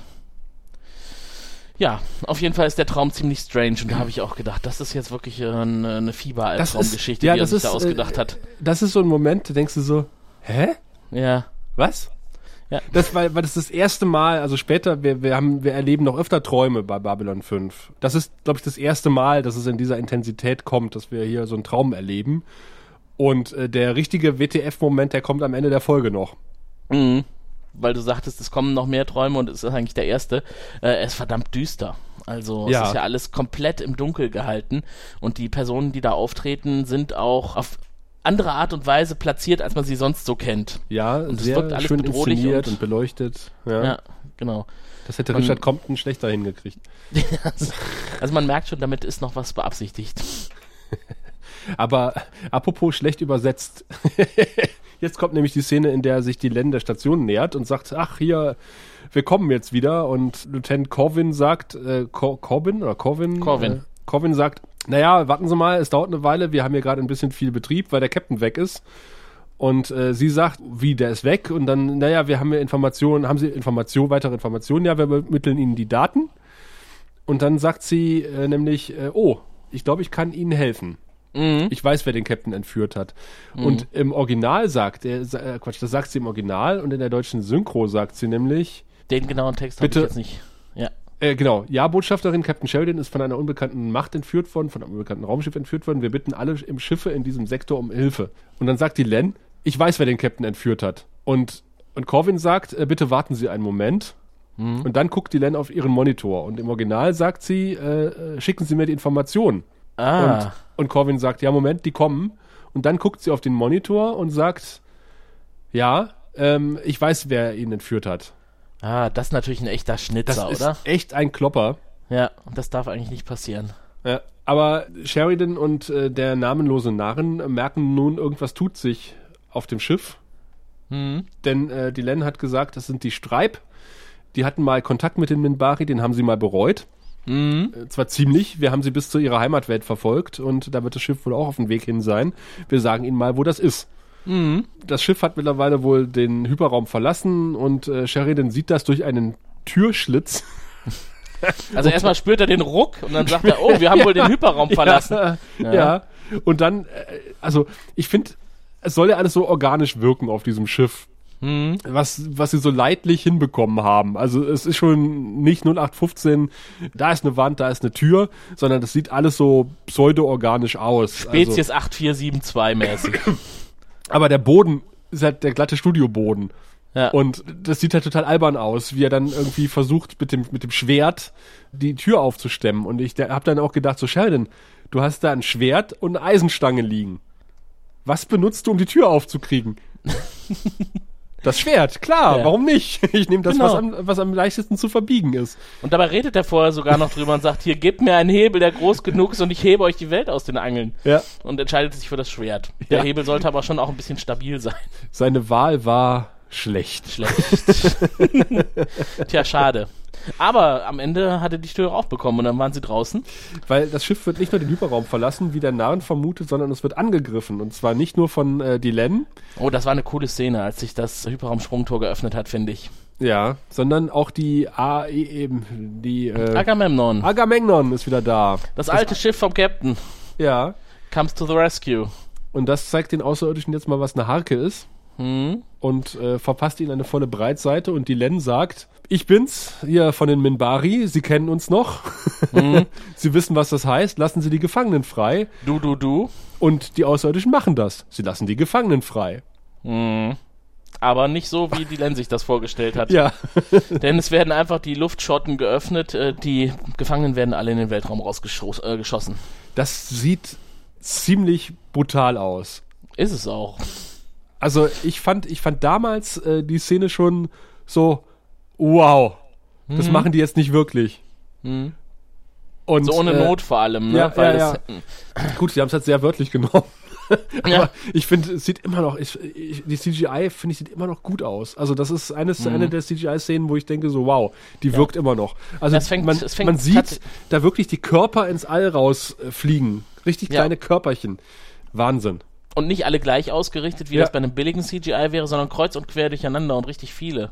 Ja, Also da hat sich jemand äh, mit Herzblut dran begeben, um das zu animieren. Ja. Äh, und es funktioniert auch. Was ich sagen wollte, ist, die ganze Szene gefällt mir gut. Also äh, ab dem Moment, wo die Agamemnon mit ihren Begleitschiffen ankommt aus dem Hyperraumsprungtor, das sieht einfach cool aus. Das war so ein, so ein Poster, so eine Posterszene. Wenn man sich die groß ausdrucken könnte in hoher Auflösung, würde ich mir die glatt an die Wand hängen. Ja. Und äh, wie die äh, Agamemnon dann feuert auf das fremde Schiff, denn als die Gefangenen rausgestoßen werden, sind natürlich alle nicht mehr zu halten. Dann denken sie sich auch hier, jetzt haben wir keinen Grund mehr nicht zu feuern und jetzt werden Ja. sie zerstört. Was sie nicht wissen, Hm? der, der Captain ist mitnichten ins Weltall geschleudert worden, sondern er konnte ent, entkommen und äh, in einem blau illuminierten Gang, das scheint die Notbeleuchtung zu sein, sehen wir einen, einen der. Außerirdischen in einer ziemlich merkwürdigen Maske. Also, sieht das nicht scheiße aus? Also wirklich, ganz ehrlich. Das ist genau diese Reminiszenz an den typischen Außerirdischen, den man sich hier auch heutzutage so vorstellt. Ne? Man Ja. hört doch immer von so Entführungen durch Außerirdische. Das sind halt graue Wesen mit großen schwarzen Augen. Und genauso sehen die Viecher auch aus. Vielleicht nicht ganz so klein und wie in Stargate. Wie heißen die denn da nochmal? Die, die allerersten? Nee, wie Nee, sie ja, denn? ja, diese So kleinen aus der grauen Art. Wesen, die Ja. sind ja Tor und Co., ne? Ähm, so sehen sie nicht aus, sie sind nicht so klein und knotig, sondern eher groß, aber grau, schwarz und, also grau mit schwarzen Augen und äh, eher rund, rundlich. Aber sie haben eine andere Augenfarbe als die Vri, die wir ja auch schon gesehen haben in dem Gerichtsprozess, die ja den Opa von äh, Ur-Ur-Ur-Opa vom Hauptkameramann von Babylon 5 entführt haben. Von John Flynn den Dritten. Aber da weiß auch wieder dieser Nahen, guck mal, da vorne ist die Rettungskapsel. Da geht's lang. Genau, es geht irgendwo ein Loch auf und da kommt was gelbes, gelbes Licht raus. Das muss eine Rettungskapsel sein. Ja, äh, das fand ich auch wieder ein, ein sehr voreiliger Schluss. Also Mhm. gut, ich meine, die haben nicht viele Optionen. Die kriegen mit, das Schiff wird angegriffen, es bricht auseinander. Gut, dann gehe ich mal in dieses gelbe Licht hinein, wo der Außerirdische hin wollte. offensichtlich. Hm, den sie ja niedergeschlagen haben und der Ja. da nicht mehr hinkommen wird. Ja, aber ich finde halt äh, die Schlussfolgerung und auch die Kulisse äh, sehr billig. Ja. Ja, das setzt sich halt fort, ne? Von der Gefangenenzelle dann in den Flur bis in die Rettungskapsel. Die Rettungskapsel wird ja nicht mal von innen gezeigt. Du siehst ja nur dieses gelbe Loch, ne? Da gehen wir jetzt mal durch. Wird schon eine Rettungskapsel sein. Ja. Ja. Und dann äh, als nächstes hört man das SOS. Ja, und vor allen Dingen äh, fand ich auch ziemlich cool oder bedenklich eigentlich auch, aber es passt ganz gut zum Charakter, dass Susan feststellt, da ist noch eine Rettungskapsel. Und sie will das Ding erstmal abschießen. Ja. Macht sie platt. Keiner soll entkommen. Alle töten. Ah, nee, Rache. warte, ah, nee, wartet, sie funken SOS. Haben wir doch mal Nee. Glück gehabt. Ah nein, das ist der Captain. Da frage ich mich auch, wie, der, wie Sharon das hinbekommen hat, da in dieser Kapsel SOS zu fu- Egal. Ja, wir ja. denken nicht drüber nach. Und, und sie hört vor allem den Morsesignalen erstmal zu, um dann das SOS zusammenzusetzen. Ne? Also Ja. sobald mir klar gewesen wäre, dass das Morsesignale sind, wäre mir eigentlich egal gewesen, was da kommt. Weil ich denke mal, so ein Morsesignal, das wird schon ein Mensch sein, der das schickt. F-U-C-K Fuck. J-U-Y Y-U. Naja, gut, Legastheniker an Bord. Ja, Ich habe ein Morse-Alphabet nur bis J gelernt. na, zum Glück ist Ivanova ein bisschen clever und äh, Ja, ein bisschen. reagiert schnell genug, bevor es platt gemacht wird, die Rettungskapsel. Aber das fand ich schon grob, zu sagen, Mhm. so, komm, wir, die Rettungskapsel, die schießen wir ab. Ist halt, sie ist halt heißblütig, weißt du doch. Ich hätte wahrscheinlich eher gesagt, wir, wir retten den und hauen ihn auf die Schnauze. der kommt aus der Rettungskapsel raus, erstmal, willkommen auf der Erde. So, Ja, Will Smith-like, weißt du? genau. Und jetzt musst du uns erstmal sagen, was du weißt. Jetzt kommst du in Genau. unseren Folterraum. Naja, apropos Folterraum. Der Nahen liegt jetzt in der Krankenstation unter der Obhut von, von Franklin. Mhm. Er scheint es überlebt zu haben, aber auch unser Captain sieht erstaunlich gut aus, bis auf ein paar Punkte im Gesicht, Ja. Wo auch Ja, nicht seltsam, erklärt wird, wo die herkommen. Ja, genau, das war ja wahrscheinlich hier von diesem Folterapparat. Aber Ja, so als, nee, aber so als hätte er dieses Ding auch auf der Stirn gehabt. Er hat es aber nicht auf der Stirn gehabt. Stimmt, ja. So als hätten da irgendwie zwei Abteilungen nicht miteinander geredet. War so das vielleicht. Das. Er hat ja Genau. vorher diese Schramme im Gesicht gehabt, die hat er jetzt nicht mehr. Stattdessen hat er diese drei merkwürdigen Punkte auf der Stirn, auf der Schläfe. Da, wo man denkt, okay, er hatte so ein Teil auf dem Kopf, was aggressiv Mhm. macht. Er hatte aber nie so ein Teil auf dem Kopf. Und warum hat er nie so ein Teil auf dem Kopf? Das frage ich Wird- mich auch. Wird in der Trivia nicht erklärt zur Folge. Ja, warum lassen die, also ihn ohne so ein Teil auf dem Kopf? Er scheint ja vielleicht der einzige Mensch zu sein, man weiß es nicht. Oder Mhm. sie haben genug, weil sie nehmen ja Ramirez nicht. Ungepimpt gegen zwei gepimpte Aliens antreten. Mhm. Das erschließt sich mir eigentlich überhaupt nicht, was, was das alles soll. Was natürlich sein könnte, ist, dass er das Implantat nicht auf dem Kopf hat, sondern vielleicht im Kopf. Vielleicht haben die ihm ja tatsächlich was eingesetzt. Das würde erklären, warum der Apparat so Schnittwerkzeuge hatte. Und vielleicht hat er auch Heilungswerkzeuge. Hm. Und dann bleiben halt nur drei Punkte. Ja, aber warum hat man es bei den anderen nicht gemacht? Da war die Technik noch nicht weit genug. Bei Nahen ich geht das weiß nicht. nicht. Das sieht scheiße halt- aus. Bei Nahen geht das nicht. genau. Bei, der Na bei Nahen sind einfach die Schädel zu dick, da kommen wir nicht durch. Die Menschen haben so weich, Weichkopf. ja, aber jetzt kommt so eine WTF-Szene, nämlich äh, Sheridan verlässt die Krankenstation Mhm. äh, und Kosch steht hinter ihm und sagt, sie sind schon immer hier gewesen. Dreht sich um Genau. und geht. Und Sheridan steht da und denkt genau das, was ich denke, so, was? What the fuck? What the fuck? Ja, natürlich sollte das eigentlich nur bedeuten, aha, es war kein Traum. Ja. Weil irgendwas äh, hat es mit Kosch auf sich. Dass er Aber ich, ich weiß, das mitbekommen war wirklich damals ein totaler Wow-Moment. Weißt du, dieser, dieser Traum, dann kommt, äh, denkst ja, okay, war ein Traum, dann kommt Kosch und äh, stellt sich raus, nee, das war kein Traum. Mhm. Das hat was zu bedeuten. Ja. Es äh, scheint mehr auf sich zu haben in der Beziehung zwischen Kosch und Sheridan, als wir bisher wissen. Und im Gegensatz zu Akte X, wo viel angedeutet wurde, aber nie durchgezogen wurde, ist es da tatsächlich relativ äh, aufgeklärt worden. Und das sind so äh, tolle Elemente an Babylon 5, diese Traumsequenzen, Mhm. die den Leuten immer so ein paar Häppchen hinschmeißen und man, man kann sich da herrlich dran zerreiben und sagen, okay, das hat das und das zu bedeuten. Und im Gegensatz zu Dr. Who und Moffat hat das tatsächlich was zu bedeuten und es wird aufgeklärt. Haben wir doch mal einen kleinen Seitenhieb noch verteilt. ja. Ja, aber auch, auch der hat ja äh, gute Folgen produziert in der letzten Zeit. Da besonders an eine. Ja, so ein zweiter. ja, genau. Nee, aber was natürlich auch sein könnte, ist, dass Kosch einfach äh, Sheridans Gedanken gelesen hat, als er aus dem MadLib kam. Und äh, das den Bezug genommen hat, Ja, ich stelle mich mal vor das MATLAB und gucke, wer rauskommt und lese dann die Gedanken von den Leuten. um dann möglichst cool zu reagieren darauf. um dann irgendwelche kryptischen Sprüche. Ich, ich glaube, das, das wäre doch geil. Ich meine, wenn ich so ein Wallone wäre, äh, ich stelle mich dann, ich trolle Wenn die du Leute. Wallone wärst, oh Gott. Ich würde die Leute sowas von trollen die ganze Zeit. Einfach hinstellen, irgendwelche blöden Sprüche ablassen und die Leute so und mich freuen, so, wenn mich rumdrehen und so. Und du würdest ständig so ein kleines Wägelchen voller Astra hinter dir herziehen, ne? so, so ein Bollerwagen. Mit dem Bollerwagen bin ich damals los. Ein Bollerwagen. Der Kosch, der Sascha Kosch. Nach dem Schattenkrieg. Mit dem Ja. Bollerwagen sind wir durch die Station und haben die Astras Astra. eingehändigt. Mussten die Astra selber klöppeln. ja, Genau so war das. Ja, und jetzt wissen wir auch, wie der Graue Rat entstanden ist. also unser Grauer Rat. Ja. Mit Ja. geklöppeltem Astra. Aber auch, Ja. äh, aber auch General Hake ist kein Kostverächter und geht erstmal, als er ins Quartier kommt von Sheridan, zielstrebig auf die Bar zu und fragt, darf ich einen nehmen? Mhm. Ja, Mach ruhig, mach ruhig, bedien dich. bedien dich. Und dann legt er einen, einen äh, Kommunikationsjammer gegen Wanzen auf den Tisch und sagt, so, jetzt können wir offen reden. Und schon kann keiner mehr zuhören. Und, und Sheridan sagt, na, wird doch Zeit, dass mich jemand ablöst und mal informiert hier. Und man denkt, das ist wieder so ein Moment, wo du denkst so, hä? Hm, Was? was passiert jetzt? Was geht hier ab?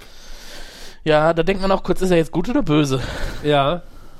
Weil Und es, das spielt er unheimlich gut, finde ich auch. Weil du echt nicht weißt, okay, ist er jetzt irgendwie ein böser Maulwurf, ist er ein guter Maulwurf? Und Mhm. aber er ist halt tatsächlich nur ein Maulwurf, das wird ja auch aufgeklärt. Er ist kein Spion, der Ja. die Station ausspionieren soll, also böswillig, so dass so nach dem Motto, wir können alles, was wir dann erfahren, gegen die Station verwenden. Er soll, er hat halt einen Geheimauftrag und er soll als Maulwurf arbeiten und soll halt prüfen, ob die Stations, das Stationsführungspersonal vertrauenswürdig ist, um bei der Aktion gegen Präsident Santiago, äh, Präsident Clark äh, mitzuarbeiten. Denn es scheint offensichtlich einen Kreis innerhalb der Erdallianz zu sagen, da ist irgendwas fischig, was die Mhm. Machtübernahme von Clark betrifft. Und das Psychor hat da irgendwie seine Finger im Spiel. Ja, ganz der un- offensichtlich. Der Unfall von Santiago war kein Zufall. Genau. Das wird uns irgendwie so ein bisschen mit der Plexiglasstange von Dr. Kyle um die Ohren gehauen, Mhm. diese Szene. Mhm. Das ist der Moment, wo Raphael rufen würde, ein bisschen. Ja. So, muss ich jetzt Raphael erse- ein bisschen? Das, wird, das, das, das, du machst gut. das, das, das, das, das. Entschuldigung, Raphael. Der hört das eh nicht. Ich weiß. Äh, also es ist sehr plakativ. Ja. Sagen wir es mal so. Es hat so ein bisschen was wie früher in den lustigen Taschenbüchern, wenn die Panzerknackerbande sich dann im Quartier nochmal getroffen hat und ihren genialen Coup nochmal Revue passieren hat lassen, Mhm. bevor sie dann irgendwie eingebuchtet werden. Okay, ist gegessen. Ich, ich akzeptiere es, ist okay. Es, wir haben schon schlimmere Szenen gesehen. Ich glaube, anders hättest du es nicht machen können. Ja. Also wir erfahren zumindest, warum Sheridan diesen Posten bekommen hat. Nämlich auf dem Papier sieht er aus wie der perfekte Hardliner. Mhm. Ist es aber nicht. Deswegen hat Santiago ihn damals auf die Liste gesetzt, weil er weiß, wusste, wenn ihm irgendwas passiert, offensichtlich wusste Santiago, dass ihm irgendwie was passieren könnte, äh, wird Sheridan wahrscheinlich äh, zum neuen Kommandanten von Babylon 5 gewählt. Und Babylon 5 war dem alten Präsidenten halt sehr wichtig. Mhm. Und das bestätigt auch Hake nochmal. Äh, Babylon 5 ist auch nach wie vor sehr wichtig.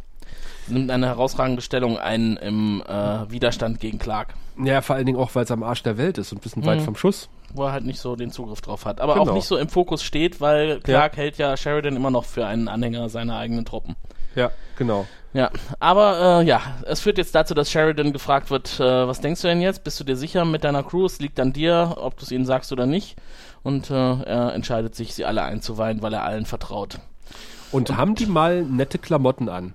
Wir Ja. haben, wirklich, oder? Also jetzt ohne Scheiß, äh, wir haben, wir haben bei Babylon 5 so furchtbare Fummel gesehen, also auch gerade bei Garibaldi und Ivanova. Und ich finde, das, was Ivanova da trägt, ist ausgesprochen hübsch. Mhm. Und selbst das Hemd von Garibaldi ist akzeptabel.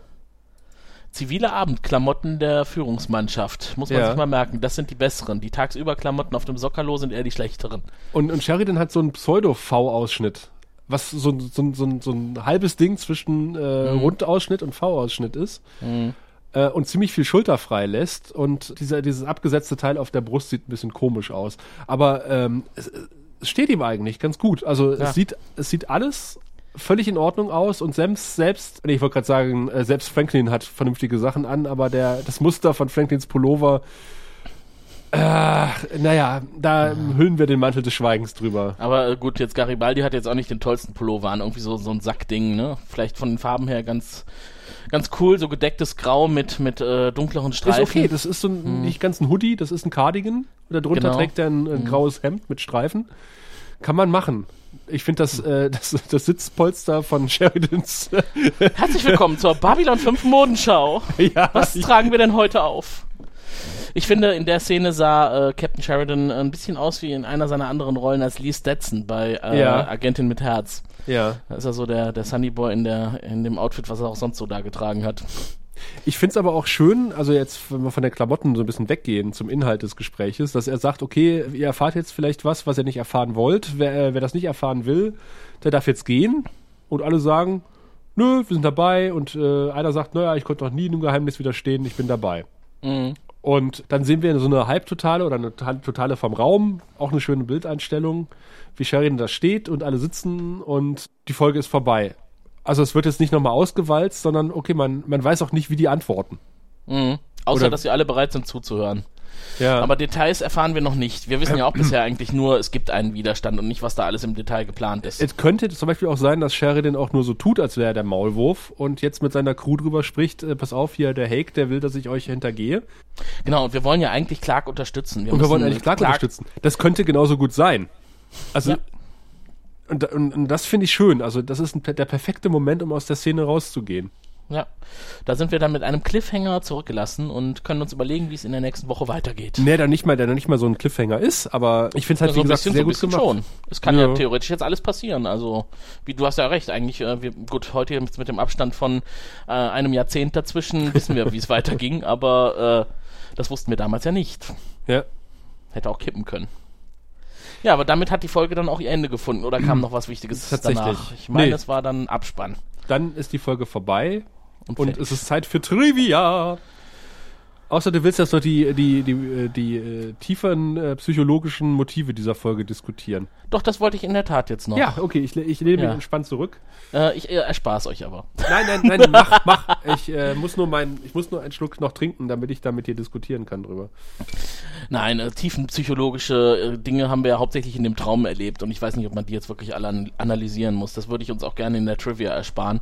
Da ging es ja insbesondere um diese unterschiedlichen Vögel, Raben und Tauben und was der Unterschied ist und wo die herkommen. Raben halt eher aus ähm, nordischen Mythologien und die Tauben eher aus der christlichen Mythologie. Die Taube, die Noah aus der Arche hat fliegen lassen, bla Er bla hat bla. aber vorher auch einen Rahmen fliegen lassen. Hat er? Ja, hat er. Ach Mensch, musst du immer meine schönen Theorien kaputt machen. Der Rabe kam so zurück und die Taube hat einen Ölzweig im Schnabel gehabt. Siehst du, die Taube war einfach cooler. Du kommst doch aus Köln, du musst doch sowas wissen. Warum muss ich denn sowas wissen? Die sind- alle katholisch. Die stehen den ganzen Tag nur unterm Dom in Ah, Köln. verstehe, ja. Oder Gut, dann weiß Dom. ich, dass ich jetzt katholisch bin. Dann gehe ich morgen früh erstmal beten. Heiliger Timotheus betet für uns. Ja, das sowieso. Zum Trivia. Ach so, ich dachte, jetzt kommt noch irgendwas. Es gibt- Du es gibt keine- es du, gibt nee, keine du hattest im Vorgespräch noch irgendwas angeregt, was du diskutieren wolltest. Echt? Aber ich Ach so, glaube- ja, wir, wir wollten tatsächlich, also wir hatten mal überlegt, ob man über die Szene, in der Sheridan auf dem fremden Schiff gefangen ist, noch etwas intensiver spricht, äh, ob es äh, diese Foltermethoden, die da angewendet worden sind, eine vertretbare Methode sein kann, um fremde Völker kennenzulernen und sie einzuschätzen. Äh, aber die Antwort Ja. ergibt sich ja eigentlich schon von selbst. Ja, natürlich ist das vertretbar. Na klar ist genauso, das, äh, genauso muss man es machen. So, genau, so würde ich es auch machen. Ja. Man darf sich nur nicht von dem Mimbari erwischen lassen. ja, genau. Wie gesagt, in der, in der Ausführung ist es noch etwas verbesserungswürdig. Also ich verstehe zum Beispiel nicht, äh, warum die da den Drasi wegtransportieren, den Narren aber nicht, warum Sheridan dieses Implantat nicht trägt, alle anderen aber schon. Und vor allen Dingen, warum die so lange Sheridan und den Narren da gewähren lassen. Äh, wenn es, vielleicht, vielleicht ist es Teil des Experimentes und sagt, okay, das wird spannend, wir gucken mal, wie weit die kommen. Und äh, dann kam der Angriff dazwischen. Hm. Oder die waren dann doch cleverer, als die Entführer dachten und äh, denen ist die Situation etwas außer Kontrolle geraten. Kann auch durchaus sein. Aber wie gesagt, ich fand die Schlussfolgerungen auf dem Schiff waren so ein bisschen billig geschrieben. Also so ein bisschen so, wir müssen jetzt die Leute in diese Situation bringen und am Ende der Situation müssen sie in der folgenden Situation sein und irgendwie dahin kommen. Ein bisschen meiner Meinung nach auf Kosten der Logik. Ja, gut, das äh, denke ich aber mal, äh, ist nicht alles so analysierbar, wie äh, wie es optimal wäre, um zu verstehen, was JMS sich da gedacht hat. Einige Dinge mussten halt auch einfach ineinander greifen, um äh, am Ende zu dem zu führen, wie du schon richtig sagst, was er eigentlich angestrebt hat. Also äh, auf jeden Fall gibt es ein paar wichtige Punkte. Also die Machtverhältnisse im Grauen Rat haben sich äh, verschoben. Wir wissen, warum Sheridan seinen Posten hat. Und wir wissen, da geht in der Erdallianz einiges vor, was wir bisher mhm. noch nicht gesehen haben. Mhm. Und da ist ein, eine, eine Gruppe in der Erdallianz, die nicht unbedingt Clark-Anhänger sind. Mhm. Warum man das dann mit dieser komischen Alien-Entführungsnebenhandlung verknüpft hat, die meiner Meinung nach ziemlich unsäglich ist und auch schlecht inszeniert, äh, entzieht sie mir komplett. Ja. Ja, tatsächlich auch mit, mit Blick in die Zukunft kann man nicht unbedingt sagen, dass das sinnvoll war. Also, soweit ich weiß, wird es auch nicht mehr aufgegriffen. Ja, es wurde noch äh, ziemlich viel in den, im, im Lurkers Guide diskutiert, auch in den Foren mhm. damals. Also haben die Stripes, wie sie ja heißen, die Außerirdischen irgendwelche Verbindungen zu anderen Wesen, die äh, etwas schattig daherkommen mhm. und äh, gerne mal Völker gegeneinander antreten lassen. Ja. Aber JMS sagt, der Computer sagt no. Also JMS sagt nee. Ja. Also, ich glaube auch tatsächlich, die, die Unterstützer der Schatten, die erkennt man schon. Die sind noch ein bisschen fieser und noch ein bisschen dunkler und ja. äh, nicht so auffällig. Da sehen die äh, Stripes ein bisschen zu offensichtlich gegnerisch aus. Und, und wie gesagt, die Traumsequenz wurde im, äh, damals im Usenet und auch im Lurkers Guide ziemlich äh, tot analysiert.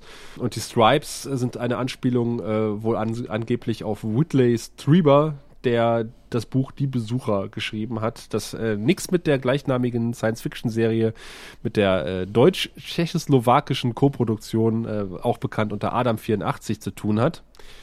Geile Serie, gibt's einen geilen Podcast zu. Wir verlinken es mal im Beitrag. Sondern es ist ein Buch, das äh, trotzdem von Außerirdischen handelt. Äh, Marshall Teague, der den namenlosen Narren gespielt hat, hat äh, kennen wir als Nelson Drake. Das ist der Typ, der im unheimlichen Schund das Amulett sich auf die Brust geklebt hat und dann zu diesem Killerroboter mutiert ist. Aber äh, der Narren wird im Laufe der Serie noch einen Namen bekommen und auch eine nicht ganz unwichtige Rolle spielen. Mhm. Und insgesamt hat äh, Marshall Teague in über 130 Filmen und Serien mitgespielt, unter anderem in Crusade und auch bei Sliders. Und lebt er noch? Der lebt, glaube ich, noch. Dann könnten wir ihn ja mal zu einem Interview einladen. Ja, ist, glaube ich, ein sehr interessanter Gesprächspartner. nee, wirklich. Ja. Also, äh, wie ich hörte, hat er sehr viel so am, am Set von Babylon 5 auch zugebracht. Mhm. Robert Foxworth, der ähm, den, den General Hake spielt, war mir auf Anhieb unsympathisch, was daran lag, dass er äh, in einer Deep Space Nine Folge auch einen Admiral gespielt hat. Ah, stimmt. Ja nämlich Admiral Layton, der ebenfalls äh, einer kleinen, einem kleinen Zirkel der Sternenflotte angehört hat, äh, die mit dem damaligen Präsidenten nicht einverstanden war. Allerdings eher negativ gesehen. Also er hat quasi eine Verschwörung innerhalb der Sternenflotte angezettelt und ist Francisco quasi äh, überführt worden. Mhm. Aber er hat nur im Guten gehandelt. Da gibt es übrigens auch eine tolle Podcast-Folge zu, die diese Folge besprochen hat. Die verlinken die werden wir, wir natürlich auch, die werden wir natürlich verlinken, klar. Übrigens, es gibt auch noch einen Serienrepublik-Podcast, der sehr zu empfehlen ist. Ich glaube, wir haben ihn auch in unserem Linkbereich verlinkt. Da ist er ganz prominent hervorgehoben. Schaut doch mal rein. Da äh, wurde über Lex gesprochen. Wir haben eben über unter die Schiffe, anderem. ja, über die Schiffe mhm. Äh, der Aliens gesprochen. Äh, Robert Foxworth hat unter anderem auch äh, Ratchet seine Stimme geliehen, äh, den wir, also ihr, ich nicht, aus Transformers kennt. Ich habe Transformers nie gesehen. Ich kann mich an Transformers nicht mehr so sehr erinnern. War alles so gleich, jede gemacht. einzelne Folge. Ah, okay. Muss ja äh, zur selben Zeit ungefähr bei Deep Space Nine gewesen sein, als, das, als er auch in Babylon 5 den General oder den Admiral gespielt hat. Sind zumindest ungefähr ähnliche Jahreszahlen. 1995. Da gibt es eine äh, lustige Trivia zu. Ist ja irgendjemandem aufgefallen als die optimale Besetzung für Führungspersonal in Militärjobs. Deep Space Nine hat ihm mehr Geld geboten und er hat gesagt, okay, dann nehme ich die Rolle bei Babylon, bei, bei Deep Space Nine an. Zeitgleich stand aber eine wichtige Folge von Babylon 5 an, die noch kommen wird. Und daraufhin ist er einfach mal in Babylon 5 gestorben. Okay. So in einem Nebensatz, ach, General Haig, ja, der ist tot. Ja.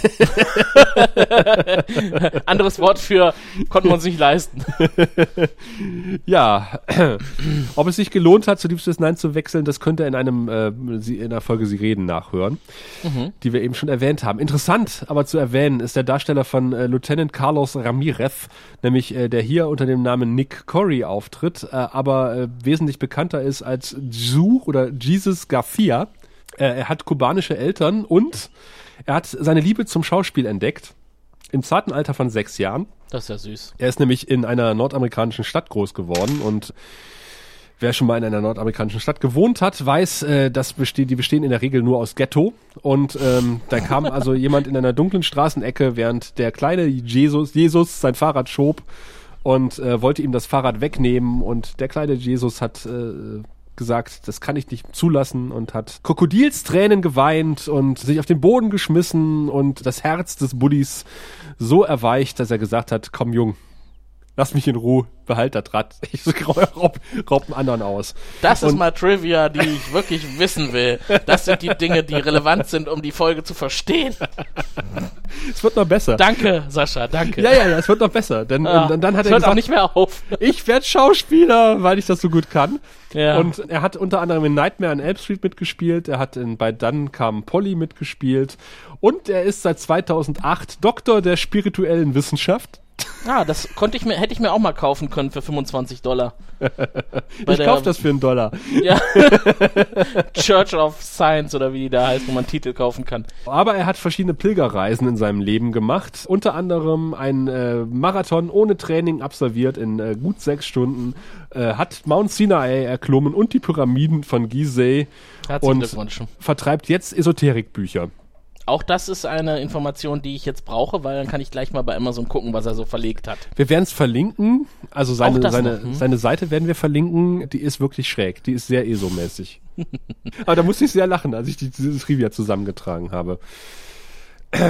Ob wir lachen, äh, wenn wir unsere Penisse zücken, äh, das werden wir jetzt erfahren. Aber erst erklärt uns unser Centauri-Attaché, wir, wie wir unsere Folgen bewerten. Sehen Sie, wir Centauri haben sechs. Äh, und jede Zahl steht für ein bestimmtes Niveau von Intimität und Lust. Also es beginnt bei eins und das ist, na ja, ja, ja. Dann kommt zwei und wenn man fünf erreicht hat, dann. Äh, Ja, ja, schon gut, ich habe verstanden, alles klar. Wir bewerten in Penissen von 1 oder von 0 bis 6. Es wurden ja auch schon halbe Penisse äh, gezückt. Wir erinnern uns ungern, aber wir erinnern uns an die letzte Folge, wo die äh, ein neuer Negativrekord an, an Peniswertungen äh, quasi aufgestellt wurde.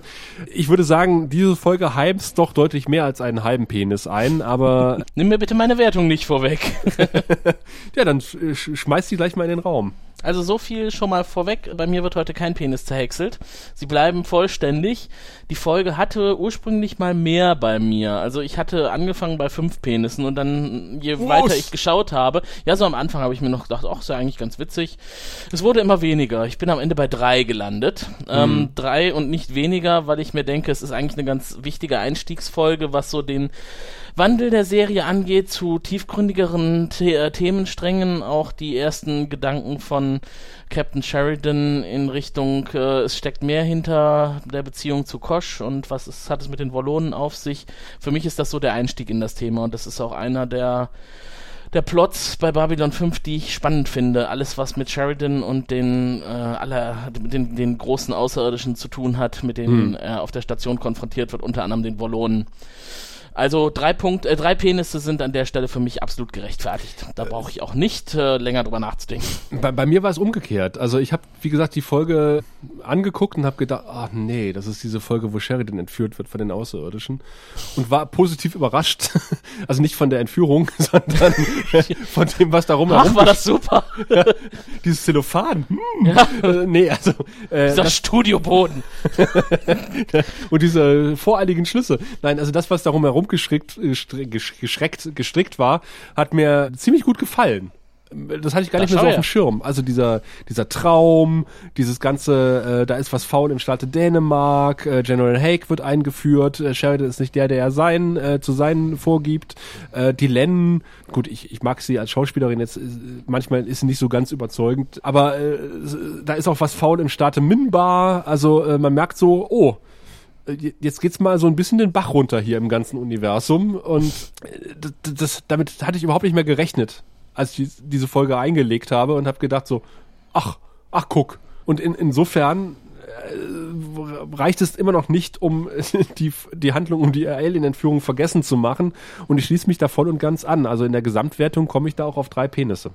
Ja, da sind wir uns doch mal extrem einig zu dieser Folge. Und äh, was es natürlich auch nochmal rausgehauen hat, waren die wunderbaren Modeauswüchse zum Ende in Sheridans Quartier. Oh, da bin ich fast versucht rein. Nein, ich fast noch mal, sollen wir nochmal einen halben geben? allein für den Pullover von Sheridan. Komm, wir zacken einen und jeder nimmt eine Hälfte. Ja, äh, peinliche Szenen wird es auch in der nächsten Folge geben. Da könnt ihr schon mal sicher sein. Ob die sich negativ auf die Gesamtpeniswertung auswirkt, das wird ihr beim nächsten Mal erfahren, wenn es wieder heißt Der Graue Rat, der Deutsche Babylon 5 Podcast. Bis dahin, ciao! Lasst euch nicht von Außerirdischen entführen. Tschö. Du findest den Grauen Rat im Internet unter www.der-graue-rat.de, unter facebook.com slash grauerrat und at graurat bei Twitter. Nimm Kontakt mit uns auf unter goldkanal at der-graue-rat.de. Benutze das Plugin auf unserer Seite oder ruf uns einfach an unter 0355 547 8257.